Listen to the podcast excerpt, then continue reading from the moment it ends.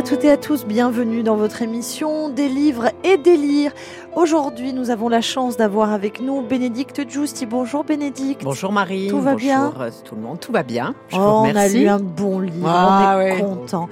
Patrick Vignoli également est avec nous. Bonjour Marie, Patrick. Bonjour. Vous avez vu, je tiens ce micro comme si j'allais chanter une chanson. On Ça a hâte. Parce que j'ai envie. ah bon? Moi, je me voyais plus en John. Baez, voyez-vous? Eh ben, pas du tout. Ah non, non. Plus euh, du soutien. D'accord. Alors, Patrick Vignoli et Bénédicte Giusti sont avec nous. Oui, oui, il va y avoir pas mal de jeux de mots. Je préfère vous prévenir car nous sommes un petit peu fatigués. Mais vous savez, cette bonne fatigue là du travail qui sera récompensée par votre amour et votre soutien d'auditeurs. Nous allons donc parler de la trilogie de Copenhague, le 1. Enfance. Euh, vous parlerez, vous, Patrick? Moi, je vais vous parler euh, d'un livre de euh, Craig Davidson qui s'appelle Cascade et qui est un recueil de nouvelles euh, superbe. Cascavet. Et. non, il va falloir que ça s'arrête. Hein. Ça va être compliqué on va sinon. pas tenir- Non, pour Bénédicte qui est, elle, est sérieuse.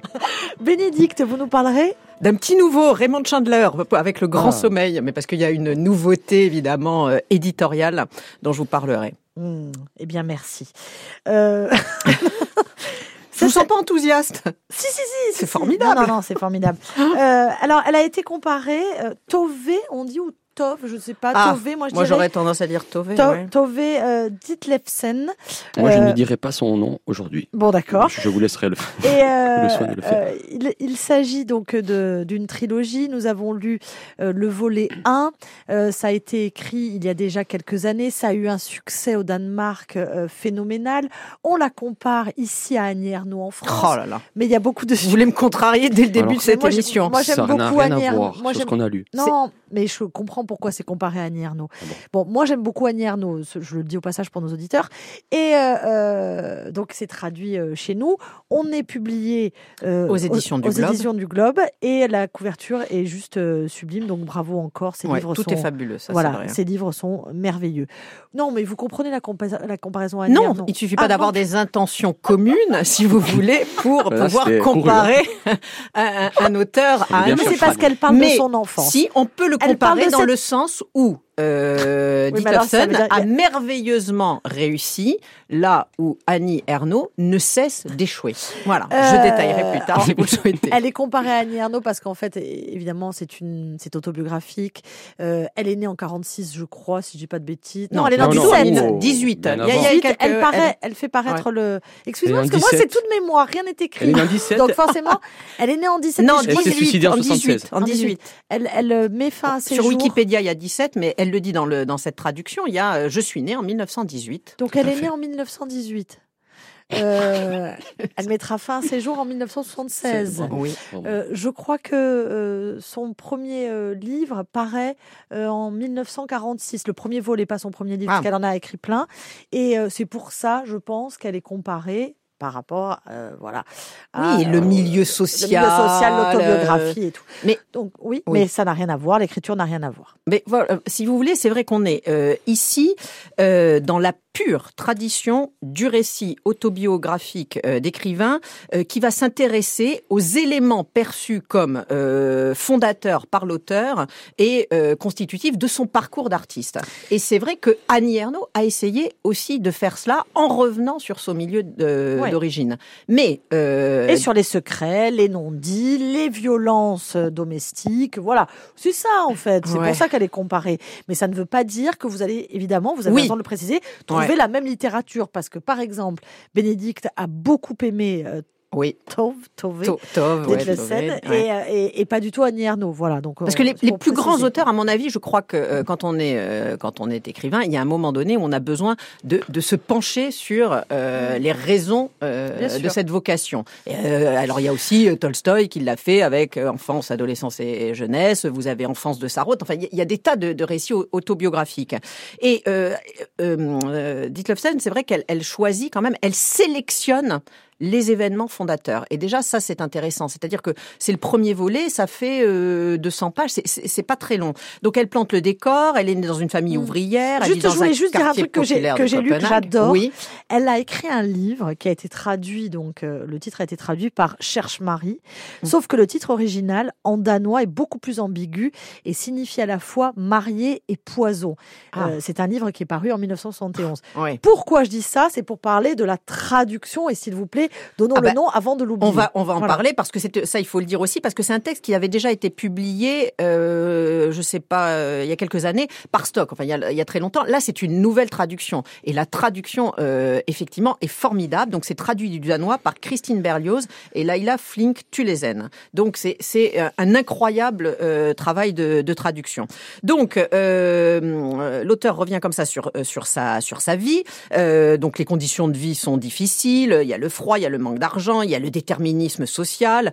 Il y a un père, bon, qui n'est pas alcoolique et c'est suffisamment rare pour euh, pour le souligner. Il est plutôt aimant. Euh, il aime lire. Euh, c'est un socialiste au grand désespoir de son épouse. Il y a le frère Edwin. Edwin est beau. Edwin est intelligent. Tov est bête. Ce sont des vérités universelles. Ça aussi, ça en dit long sur la façon dont elle va être obligée de se construire.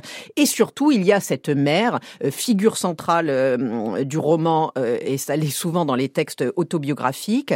Elle est un personnage complètement insaisissable, imprévisible, à l'humeur changeante, qui frappe sa fille. Et d'ailleurs, Enfance s'ouvre sur le regard de la fillette devant sa mère, euh, enfin qui observe sa mère le matin. Et elle dit qu'elle observe le calme distant du cœur insondable donc de, de sa mère. Et elle va euh, passer son enfance à être dans l'attente, dans l'espoir secret que sa mère euh, la voit. Euh, elle est vraiment une enfant qui cherche l'amour de, de, sa, de sa mère. Et on pressent que cet événement traumatique est un des éléments qui est peut-être à l'origine de sa vocation d'écrivain, parce que après ce, ce début, elle dit que n'ayant pas réussi justement à attirer l'attention de sa mère, elle écrit donc je portais les tasses de la cuisine dans la cuisine et au plus profond de moi de longs mots étranges rampaient lentement autour de mon esprit en tissant une sorte de membrane protectrice. Donc les premiers éléments de, voca- de sa vocation me semble-t-il euh, sont là. Les mots vont devenir une espèce de, de, de refuge euh, et vraiment au sens premier, c'est-à-dire que les, les mots vont la réconforter. Et d'ailleurs, euh, Tov définit le plus souvent son enfance comme un lieu euh, et non pas comme une époque. Il y a plein d'images et de métaphores. Elle ne, elle ne remonte pas loin dans son elle écrit qu'elle va tout au fond de son enfance. Elle dit aussi, et c'est terrible, hein, l'enfance est, est longue et étroite comme un cercueil, on ne peut s'en échapper sans aide.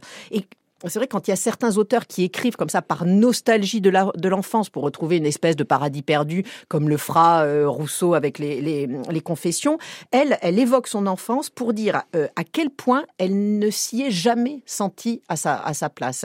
Et euh, il y a cette, cette inadaptation, cette singularité qui est un autre élément sans doute à l'origine de sa de sa, de sa vocation. Et moi, c'est ce que j'ai trouvé passionnant. C'est que voilà, ça nous raconte la naissance d'une Alors, vocation. on ne sait même pas si c'est à l'origine de sa vocation. Non, mais ça, été une nourriture parce que très vite on comprend qu'elle veut écrire, qu'elle veut être Ah mais poète. elle a, ouais, Et- il y a une et- espèce de précocité. Et on mais se moque, on, on- on l'a fait taire en Eh ben, fait. euh, C'est-à-dire, on l'a fait taire et elle, elle choisit aussi. Ouais. C'est-à-dire, elle est comme ça toujours tiraillée par des, hum, des choses un petit peu contradictoires. C'est-à-dire que, euh, oui, elle, elle sent qu'elle est moquée, donc elle va, elle le dit, elle va se réfugier sous le masque de la bêtise. Ah, vous pensez que je suis bête? Eh ben, je vais passer pour la petite fille complètement sotte que vous avez envie que je sois.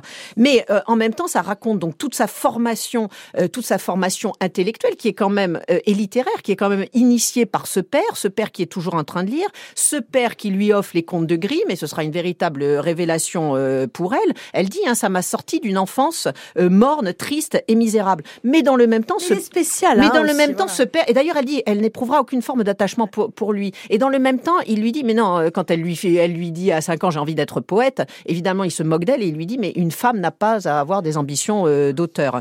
Et c'est vrai qu'à partir de cet instant, elle dira, euh, elle décidera de ne plus révéler euh, ses secrets à personne. Et elle- euh, grâce à cela, d'une certaine façon, elle découvre un autre pouvoir de la littérature parce qu'elle va se mettre à rédiger un, ca- un, ca- un carnet euh, secret de poésie et elle va s'inventer une vie.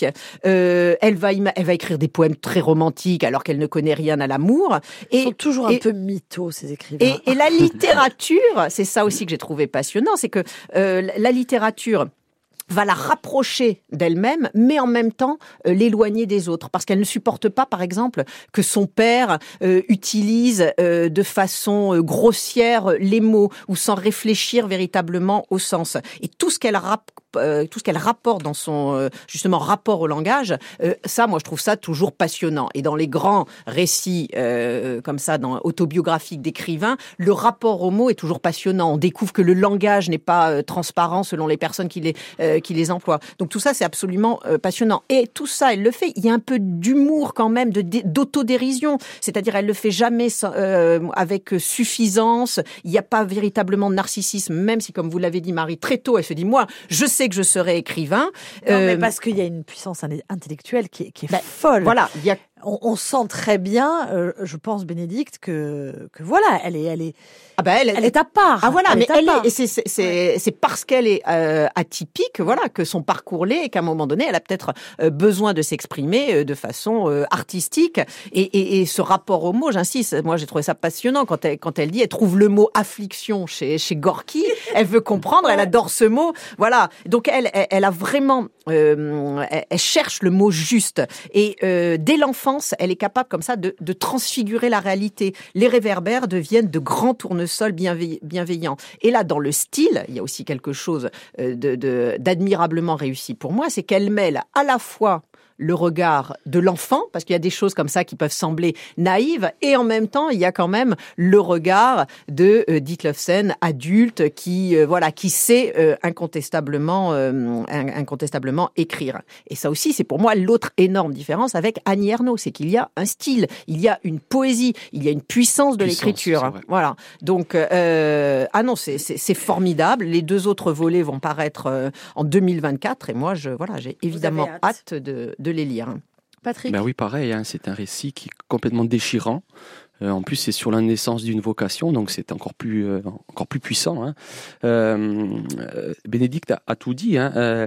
Il y a des livres qui, qui comme, comme ça s'ouvrent sur un fracas et mm. où, dès les premières pages, on a des personnages qui sont jetés comme ça dans une arène et il faut qu'ils se débrouillent. Et ce, livre-là, eh bien, il est pareil. Il, est de cette trempe-là. comme Bénédicte a tout dit, moi, je vais je vais revenir sur quelque chose qui, qui, qui m'a frappé.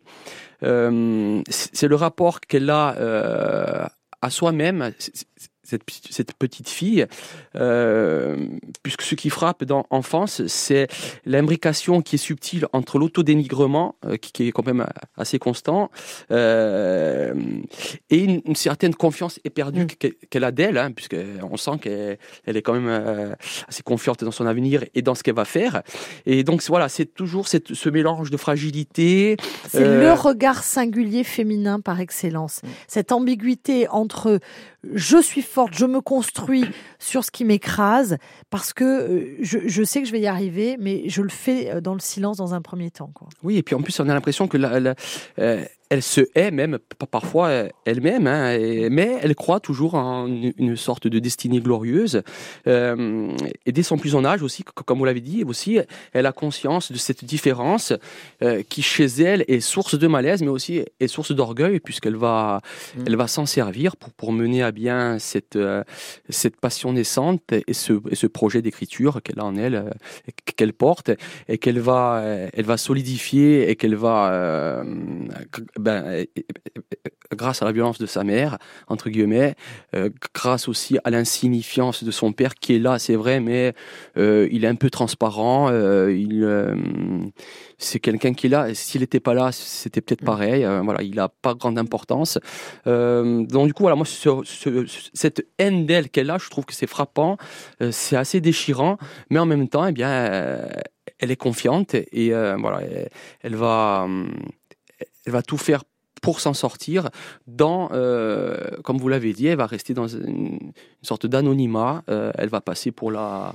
Mais ce qui, est, dingue dans cette euh, histoire et qu'on ne peut pas prévoir évidemment la suite, c'est que on se dit, c'est incroyable, elle va rencontrer le succès de son vivant vraiment. Elle va être reconnue pour son travail. Alors ça, voilà, moi j'ai l'impression que le, succès, la reconnaissance, alors à, préciser, hein, euh, sont arrivés quand même euh, après de sa façon mort. posthume. Ah ouais, à confirmer. Ah je ne dis pas qu'elle n'a pas été. Euh, moi, je pensais que comme elle a publié toute sa vie, je me disais comme elle publie, parce qu'elle a, elle, a, elle a en tout cas peut-être pas le succès, mais, elle, a en tout cas continue à publier, Ouais, quoi. ouais. Alors, Elle a été reconnue. j'ai une amie danoise, Oui. je Ah. l'ai appelée. Ah, Euh, c'est un dieu vivant là-bas. Ah, d'accord. Il y a Oui, toute une mais- génération. Oui, Pourtant, mais elle, elle a- posthume ou Oui, pas, voilà. Euh, non, ou non, pas euh, elle, elle m'a- elle parlé à titre posthume, en fait. Pour elle, qui a une quarantaine d'années, euh, elle a dit que toute une génération se, Non, non, mais ça, Ah je oui, sais. se retrouve. Ça, euh, évidemment, mais c'est quand même quelqu'un qui a, qui a publié, en tout Ah cas, oui. de son oui, vivant. oui, oui. Donc, même si elle Oui, ne rencontrait pas de a succès, atteint ses objectifs. Elle a atteint hein, ses Elle, elle dit, objectifs. euh, ben voilà, elle veut sortir, Et- euh, elle veut un avenir loin de cette rue. Et malgré tout, elle s'est mariée trois ou quatre fois, et puis elle mettra fin à Mm. ses jours. Donc, euh, elle, elle n'arrivera pas à réparer euh, euh, ses blessures, Ouais. malgré cette Et- confiance. Il faut savoir que le livre a été écrit euh, pendant sa période euh, en hôpital euh, euh, psychiatrique, qu'elle définissait elle-même comme la période la plus heureuse de sa vie. Voilà, donc, euh, du coup, c'est vraiment un livre déchirant, euh, un livre d'une puissance euh, qu'on retrouve pas, euh, évidemment. euh, elle a raison, Bénédicte, chez Annie, euh, Annie Ernaux. Euh, ça n'a rien à voir. Je pense que là, on est euh, un cran quand même euh, au-dessus. Et euh, voilà, moi, ça m'a. bou- J'étais bouleversé par euh, certains passages, notamment euh, même par rapport à, l'ouverture du livre, quand elle ouvre euh, le livre sur la chevelure de sa mère. Ah, mais moi, c'est ce qui m'a convaincu, c'est-à-dire j'ai lu les, les, les, les premières pages, ouais. les, les premières lignes, et vous l'avez Oui. bien dit, c'est rare quand même, dès le début, de se dire, il y a quelque chose de différent, et là, on tient un grand auteur. Et surtout, c'est qu'il y a un contraste aussi, c'est que c'est un auteur qui est à fleur de peau, Mm. mais on retrouve vraiment une sensibilité dans son écriture euh, et- qui, qui contraste. Et mm, enfin, moi, j'ai vraiment été, euh, été bouleversé. On va peut-être lire un, un extrait? Oh bah oui. Allez, si vous l'avez sélectionné. Il y a quand même beaucoup, Il beaucoup de livres euh, qui sont parus avant son, son décès, énormément. hein. Oui. Ouais, donc je me dis qu'elle avait quand même, elle était quand même suivie par euh, des maisons d'édition, quoi. Au moins. Alors, ouais. Puisque l'espoir était en mille morceaux, ma mère s'habillait avec des gestes violents et furieux, comme si chaque vêtement était une agression personnelle. Je devais aussi m'habiller et le monde était froid, dangereux et effrayant, vu que la sombre fureur de ma mère l'amenait toujours à me gifler ou à me projeter contre le poil. Elle devenait une, étrange, une étrangère indéchiffrable et je me racontais que l'on m'avait échangé quand j'étais bébé et qu'elle n'était pas du tout ma vraie maman. Une fois habillée, elle s'installait devant le miroir de la chambre, crachait sur un bout de papier de soie rose et s'en frottait les joues avec force. Je, je portais les tasses dans la cuisine et au plus profond de moi, de longs mots étranges rampaient lentement autour de mon esprit, en tissant une sorte de membrane protectrice. Une chanson, un poème, quelque chose d'apaisant, de mélodieux et d'infiniment mélancolique sans être jamais ni douloureux ni triste comme serait, je le savais, le reste de la journée, douloureux et triste. Quand ces vagues étincelantes de mots déferlaient en moi, je savais que ma mère ne pouvait plus m'atteindre parce qu'elle ne signifiait plus rien pour moi. Ma mère le savait aussi et ses yeux s'emplissaient alors d'une hostilité glaciale. Elle ne me frappait jamais lorsque mon âme était ainsi touchée, mais elle ne m'adressait plus la parole. Oh là là, là là là là. Terrible. Euh, Ah bah, oui. Parce que moi, vous me Donc demandez oui, pas. mais- elle était connue de son vivant. Ça y Bon, est, j'ai formidable, tant mieux. Et On travaille en tant même mieux. temps. Voilà, oui, Ouais, c'est vrai donc- que j'aurais pu m'y intéresser. Voilà. parce que je l'avais lu, c'est pour ça. Donc je, je savais Ouais. que je me trompais pas. Et, euh, et justement, elle a été ballottée euh, entre euh, reconnaissance, euh, hôpitaux psychiatriques, quatre mariages. Enfin bon, pas Parce que je sais aussi que voilà, en trouvé. 2019, Et il y a eu un renouveau. Voilà, en- euh, parce qu'il y a une publication en anglais et là ça a été Et phénoménal. puis il y a une c'est-à-dire, euh, adaptation en 1980. Je lis tout, hein, je suis Oui, sur Internet, sûr. vous avez bien compris. hein, je- Ah bon euh, Ouais. euh, cinématographique de l'un de ses livres, qui a aussi donné un souffle. euh, voilà. Donc l'extrait que vous avez choisi, Oui, c'est sur l'enfance parce que je trouve que c'est, elle a une définition et un regard aussi sur l'enfance qui me touche beaucoup pour plein de raisons et voilà, j'aimerais. Ouais, C'est marrant parce que c'est un, une phrase en tout cas que Bénédicte a mis en exergue et donc vous allez avoir la suite. Oui, c'était. J'avais l'autre passage Ouais. aussi, mais je voilà donc. euh, ouais. Mais les grands esprits se rencontrent. Ouais. Vous avez beaucoup de connivence quand même. Ouais. tous les Tout à fait. L'enfance est longue et étroite comme un cercueil. On ne peut pas s'en échapper sans aide. Elle est toujours là, en permanence. Tout le monde peut la voir aussi distinctement que le bec de lièvre de Ludwig, la belle gueule. On ne peut pas s'échapper de l'enfance. Elle flotte autour de chacun de nous comme une odeur persistante. On peut sentir l'odeur de l'enfance chez les autres enfants, et chaque enfance a sa propre odeur. On ne connaît pas la sienne, et l'on a parfois peur qu'elle soit pire que celle des autres. On parle avec une autre fille, dont l'enfance a une odeur de cendre et de charbon, et voilà que soudain, elle fait un bond en arrière parce qu'elle a senti le relent affreux de votre propre enfance. On épie en cachette les adultes, dont l'enfance gît à l'intérieur d'eux, tout déguenillé troué comme un tapis usé et mité dont plus personne n'aura plus jamais besoin. On ne peut pas voir sur eux qu'ils ont eu une enfance. Et l'on n'ose pas leur demander comment ils ont fait pour la traverser sans que leur visage emporte ni cicatrices, ni marques profondes. On les soupçonne d'avoir trouvé un raccourci secret et d'avoir revêtu l'apparence d'adultes bien avant que ce n'en soit l'âge. Voilà. Eh ben dis donc, c'est beau. Hein C'est très, très, très mélancolique. ah mais c'est très Ouais. beau, très précis, très... euh, Waouh Et puis, il y a- y, y beaucoup de choses, même dans le style. Parfois, on a presque l'impression, elle raconte ça comme un conte. euh, Il y a Oui, avec y a ses personnages. aussi, voilà, il y a, mille choses. C'est vraiment un livre On a euh, hâte de conseille. découvrir la suite. d'avoir Ah oui. la suite.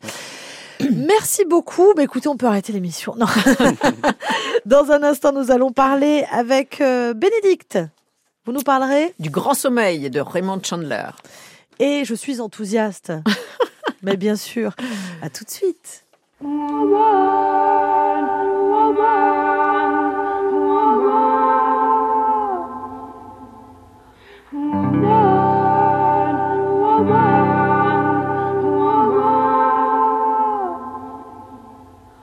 If I had a dime for every time you tell me I'm not what you need.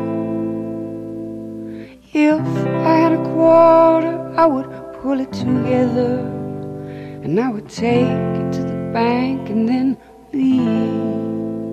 Yes, I would take it to the bank and then leave.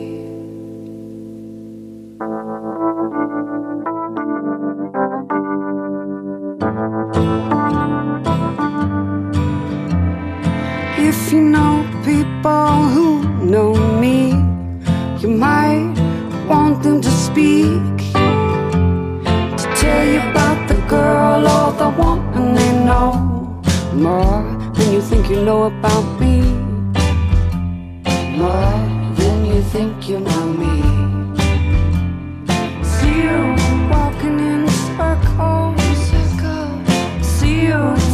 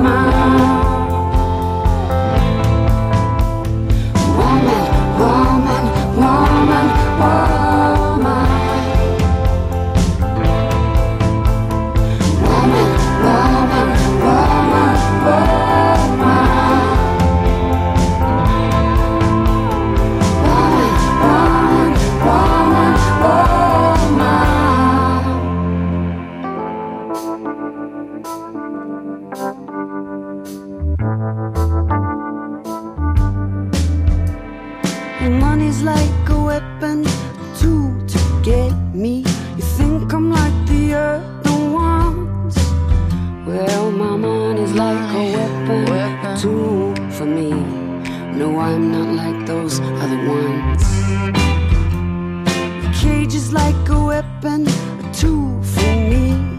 You think I'm like the other ones?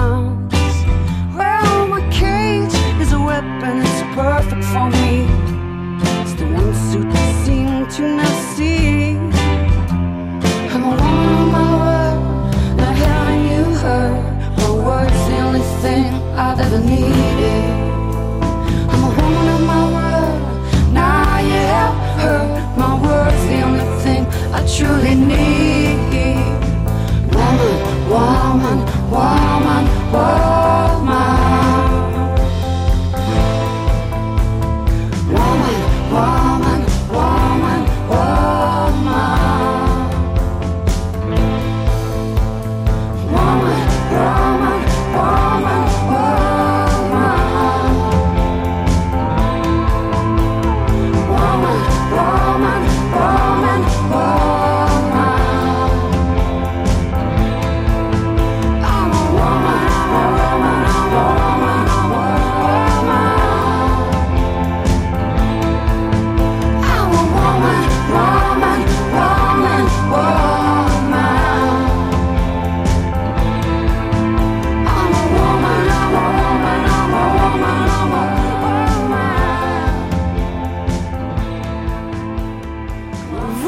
Écoutez Des livres et des lire et je vous en remercie. La suite de notre émission, après avoir parlé pour notre livre commun de la trilogie de Copenhague, euh, donc le premier volet, l'enfance. Nous attendons avec impatience les, suivants. Euh, livre de Tove Ditlevsen euh, et c'est paru au Globe. Et évidemment, euh, jetez-vous dessus si vous avez l'occasion et offrez-le. Cher Bénédicte, Oui, moi je vais vous parler de l'excellente initiative éditoriale de la série noire, hein, cette collection euh, mythique des éditions Gallimard, hein, euh, créée par euh, Marcel Duhamel en 1945, et célèbre pour avoir publié les plus grands noms euh, du roman noir, euh, étrangers comme français, hein, Chandler, Hamet, McCoy ou Manchette, Amila, etc. Et donc depuis 2020, euh, l'équipe de la série noire a entrepris un travail de réédition d'un certain nombre de titres phares de la collection. Et cette entreprise euh, est complétée par un nouveau euh, projet euh, qui est d'offrir une déclinaison particulière de la collection en reprenant la maquette d'origine, hein, moi que j'ai toujours trouvé extraordinaire, le fond noir, voilà le titre et l'auteur en jaune, le petit liseré blanc pour le, le cadre. En revanche, voilà la couverture est plus souple, plus plus mate, et il propose une nouvelle une nouvelle traduction, ou alors elle est tout du moins d'après ce elle que j'ai plus compris écolo en fait. Le papier moins épais. Voilà. Et Et oui, plus très économique et plus écologique. D'accord. Alors, deux livraisons annuelles sont prévues, là aussi, d'après ce que j'ai compris, une avant l'été et une à l'au- à l'automne. Donc là, on a la première fournée avec trois titres, donc les deux, deux romans de Chandler, Le Grand Sommeil et euh, La Dame dans le, dans le lac. Euh, le premier traduit par Benoît Tadier et le second par euh, Nicolas Richard. Et euh, le premier roman d'un auteur français, lui beaucoup moins connu, Joseph Bialot, avec Le Salon du prêt à saigner. Bon, j'ai débuté, je trouve ça euh, formidable. hein. Euh, voilà, ah ouais, je, je, vous en reparlerai parce que c'est très drôle. hein. Donc, moi, j'ai eu envie de relire le, Grand Sommeil parce que je l'avais lu, bah, comme tout le monde, dans, la traduction de, Boris Vian, et j'en avais pas gardé un souvenir euh, forcément très enthousiaste. Je m'étais plutôt en- en- ennuyée, alors qu'en revanche, à la même époque, un, un, Dashiell Hammett m'avait tout de suite conqui- conquise. Et là, je l'ai redécouvert avec beaucoup de plaisir. Donc, Le Grand Sommeil est paru en 1939. C'est le premier euh, roman de, de Chandler qui met donc en scène le fameux personnage de Philippe Marlowe, un détective privé incarné au cinéma, entre autres par euh, Humphrey Bogart. Alors, je ne dirai qu'un mot sur l'intrigue qui, euh, pour moi, je crois, restera toujours un peu nébuleuse, que ce soit dans le film ou dans le livre.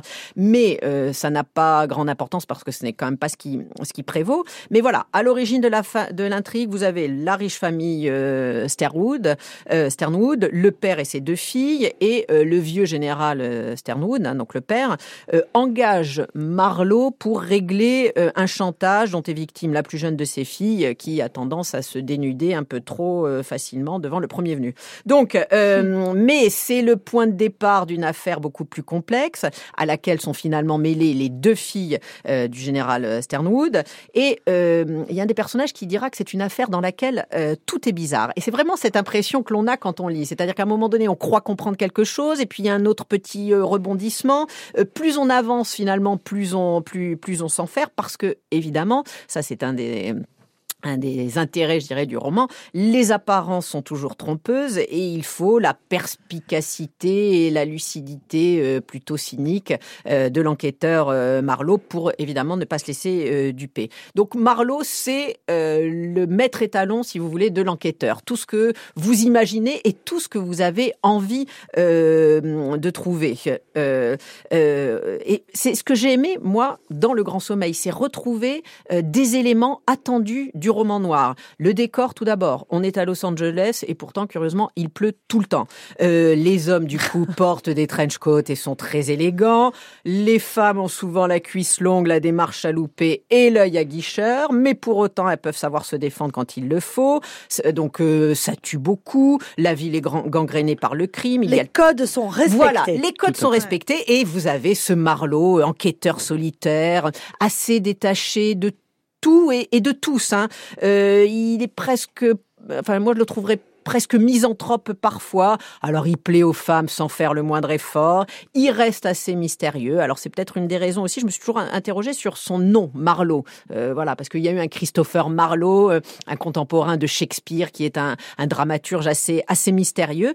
Mais ce que j'ai véritablement euh, redécou- enfin découvert, hein, parce que j'étais passé complètement euh, à côté, c'est l'humour et le et le ton terriblement sarcastique de euh, ce Marlowe Chandler, qui a une répartie formidable, qui va donner lieu à des dialogues d'une particulièrement savoureux.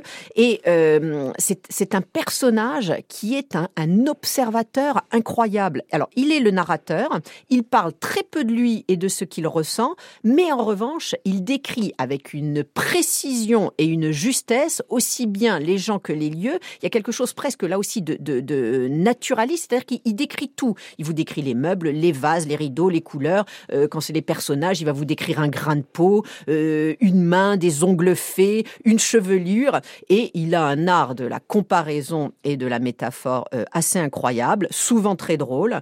Je vous en donne quelques-unes. Le général a repris la parole lentement, en ménageant ses forces comme une showgirl au chômage ménage sa dernière bonne paire de bains. Elle s'est approchée de moi avec assez de sex appeal pour transformer un déjeuner d'affaires en ruée de taurillons. Et une petite dernière, les gens qui dépensent leur argent pour les débauches sexuelles de deuxième main sont aussi nerveux que des douairières qui ne trouvent pas les toilettes. Bon, voilà. Il y a- il y a- si vous voulez, c'est euh, et ce qui, je disais, l'intrigue ne prévaut pas dans le sens où euh, Chandler, euh, avec Chandler, c'est d'abord une affaire d'ambiance C'est l'ambiance, d'atmosphère bien sûr. et de rythme. Euh, et ça, on le doit, euh, j'étais peut-être trop jeune aussi quand je, l'ai lu pour euh, l'apprécier, on le doit au style très littéraire de Chandler. C'est-à-dire que voilà, c'est quelqu'un, bon, après, il a, il a une, un parcours de, de, de, lettré, si vous voulez, et ça se retrouve dans son, dans son texte. Et il y a comme ça, dans tout le roman, une sorte de, de, de, de, lenteur, de quelque chose de très nébuleux, dont parle très bien euh, euh, en introduction quand il compare euh, et, euh, et Chandler. Je vous en lis juste un extrait. Hamet est le maître du temps fort, Chandler du temps mort. Chandler raconte l'attente, la durée, ces moments dont il n'y a rien à raconter sauf la sensation du temps qui passe. Tout son art débouche, en fin de compte, sur le non-temps de la mort, le grand sommeil. Et voilà, c'est, c'est, c'est, moi, c'est un roman noir comme je, comme je les aime, euh, qui dit tout euh, des faux semblants, de la manipulation, des mensonges dans cette société euh, qui est animée par une espèce de, de, de vacuité. hein. Quand on a de l'argent, on achète euh, du temps perdu, écrit-il. Et voilà, il décrit un monde euh, petit, encaissé et noir. Et toujours pas de lunettes, hein, avec toutes ces lectures. Comment? Agaçante, agaçante. Très agaçante. Hein. Elle Oui, mais vous avez vu tout à l'heure qu'il n'y avait pas trop de lumière, j'ai quand même sacrément Vous bafouillé. n'avez hein. même pas besoin qu'on allume la lumière. C'est incroyable. Alors, merci beaucoup pour euh, euh, ce livre. Alors, on attend la suite, enfin la, la Ben deuxième voilà, il y aura. Mais là, déjà, vous avez de quoi faire parce que euh, de quoi faire. Il y a la Dame Et dans pour le lac. Moi, et je dis puis, toujours pour, pour les, les... Là, franchement, il va y avoir quelques congés pour certains, des cadeaux à faire. Écoutez, ça c'est Foncez, c'est merveilleux. trop beau. Ça, Ouais. Parce que regardez, voilà, on, on, on ne le voit pas, Ouais. mais ils ont, ils ont vraiment soigné la, la, la couverture, la nouvelle traduction. Les nouvelles traductions sont formidables. Non, non, c'est le cadeau Donnez, idéal. donnez. Ouais. Alors là, il y en a combien Rappelez-nous. Il y en a trois. Il y en a trois. Série noire chez Gallimard. Bon, en plus, je le dis au passage, le prix est Et oui. accessible. Ouais, Parce ouais, qu'on ouais. sait que tout a augmenté euh, au niveau de la littérature. Et là, le prix est sympa. Voilà. Donc On- voilà, allez-y, ça peut être un très très beau cadeau. Les couvertures sont folles. Dans un instant, nous parlerons avec euh, Patrick de Cascade de Craig Davidson.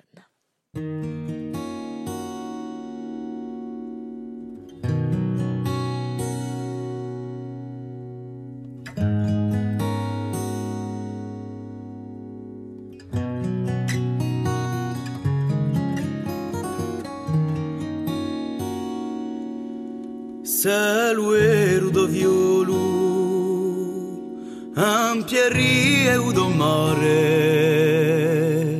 di nave bare spare, pogum preme a manera, pogum preme a bandera, pseudo violuera. Bulerie ginsame a milione senza deme nu alza un ponte, largo quanto l'orizzonte, la pue franca l'azzurro e si nulla così sicuro. Se lo era do violo, un lulla che ria solo, liveria sombra, da chi quando lo riomba, per il sole più pudente, per uso oczu gigante un lisi amaya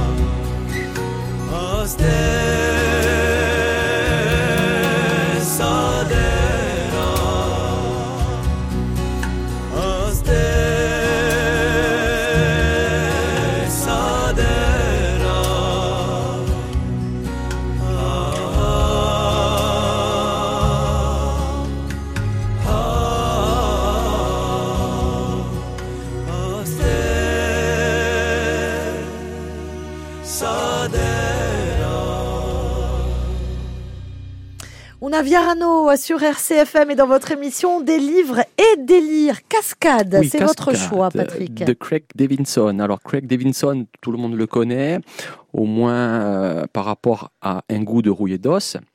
euh, qui a été adapté au cinéma par Jacques Audiard. Euh, C'était un premier recueil de nouvelles.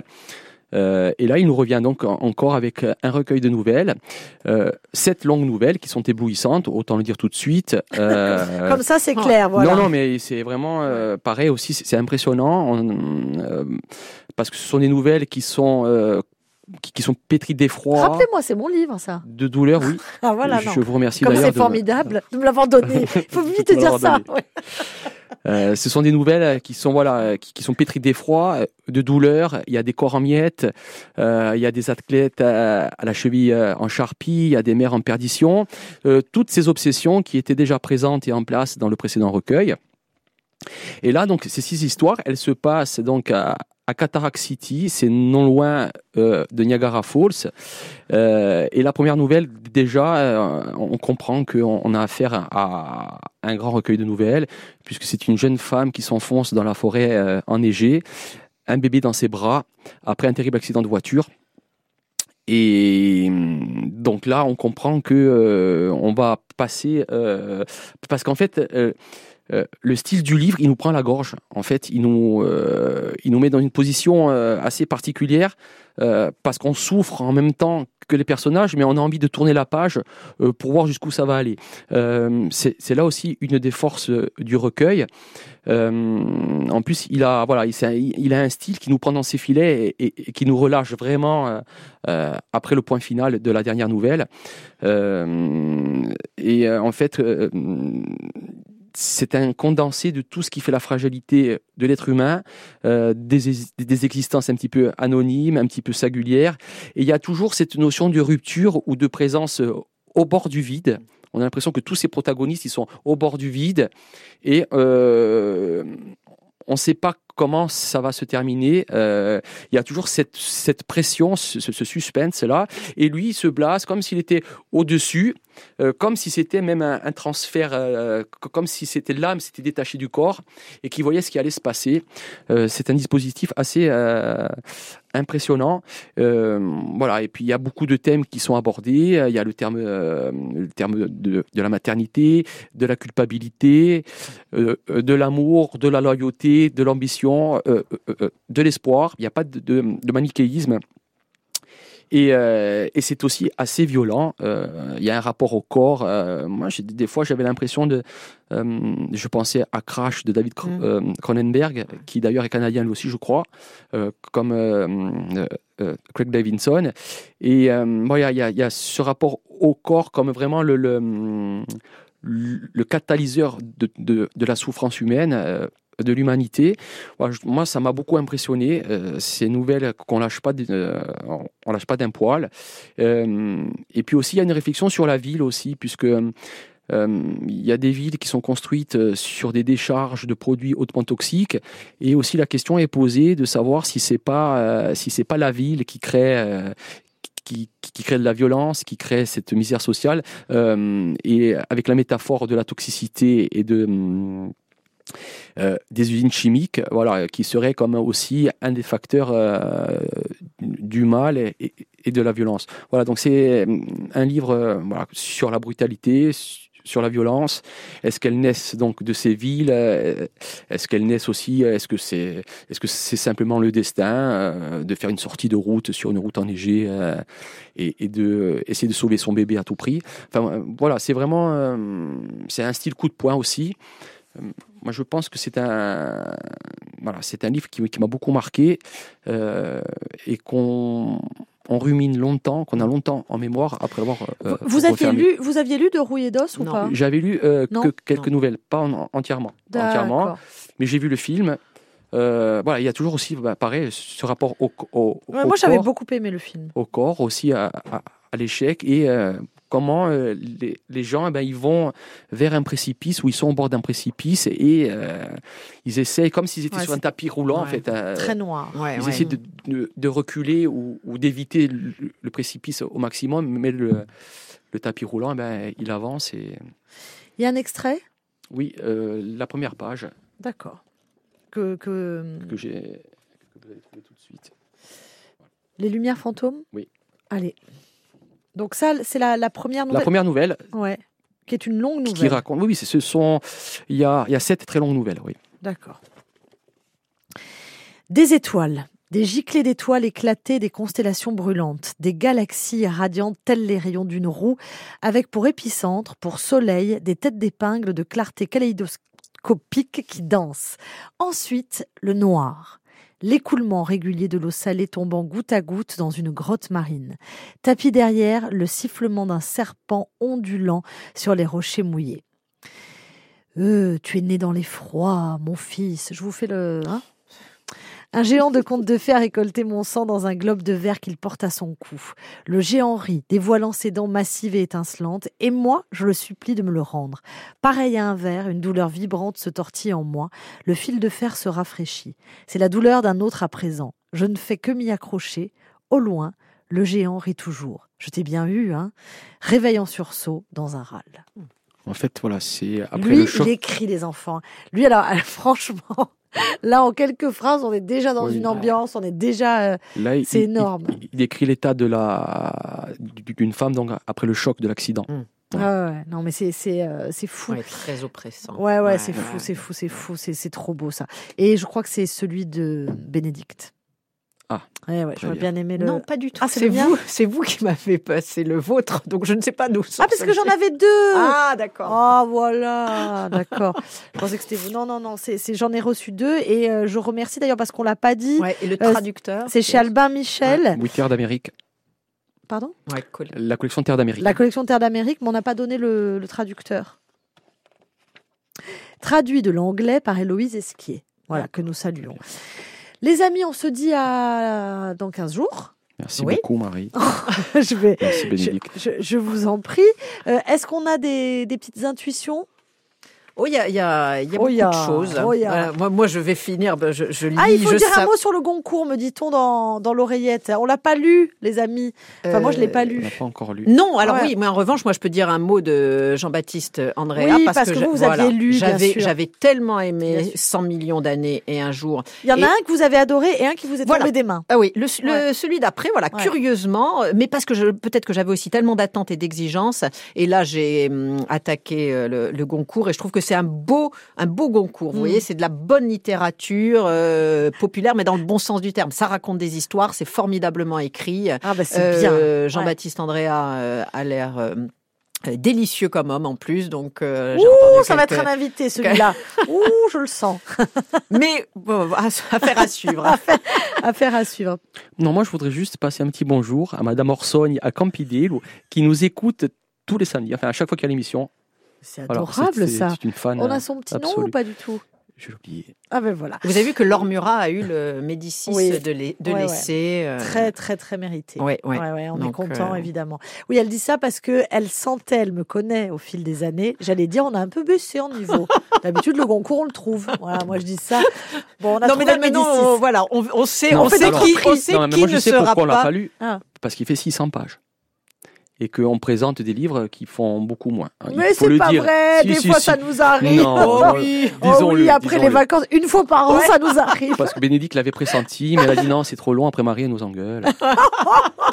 Donc c'est ma faute. Tout à fait. En tous les cas, merci beaucoup à Merci tous les deux. Euh, J'espère qu'on se retrouvera avec donc l'avis de Bénédicte sur le Goncourt, mais on a déjà compris qu'elle était plutôt euh, emballée.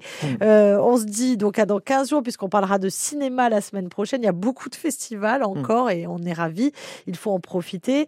Il faut faire vivre euh, les, les salles. Vous êtes allé un peu au cinéma parce que vous êtes fou de cinéma aussi. Oui, moi hein. j'ai vu le vous êtes règne pas animal. Et vous n'êtes Non, pas invité dans les émissions. Oui, le règne animal, c'est merveilleux. C'est une somptuosité. C'est Ouais, ouais. Magnifique. Ça faisait longtemps que Et il n'y a pas. Françoise, elle a détesté. Vous savez que j'ai envoyé Françoise. le. Oui. Ah, mais oui. J'ai envoyé. Françoise le voir et parce que j'étais tellement enthousiaste, elle m'a dit mais c'est pas possible, c'est quoi ce truc bidon? Dommage qu'elle soit pas là, nous aurions pu en débattre. Non non, on a adoré, Et on moi, en a parlé ouais, dans l'émission. C'est a priori tout ce que j'aurais pu détester. Ouais. Tout ce qui, il y avait mille choses qui, euh, qui auraient pu faire que je ne rentre pas dans le film et ça a été une, une révélation. Je suis Eh sortie ouais. en pleurant. C'est un, film fantastique français ce qui voilà n'est Oui, pas oui. anodin déjà comme Ouais, c'est comme euh, gastronomie allemande, ça C'est fait ça, peur. euh, Voilà, c'est c'est, ça. c'est- on Et en est- plus avec Romain Duris, oui, ça fait exactement. Ça fait beaucoup. exactement. Et c'est un film très réussi.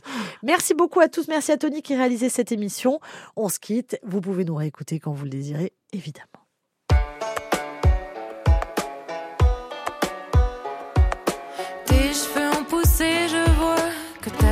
Changé. Je t'aime plus qu'avant, je crois. T'as le sourire cassé, je me dirais à moi-même que si je me reconnais pas, que si je suis plus la même, c'est peut-être grâce à moi. Et je vole encore comme mes joies, j'en veux encore, même si je comprends pas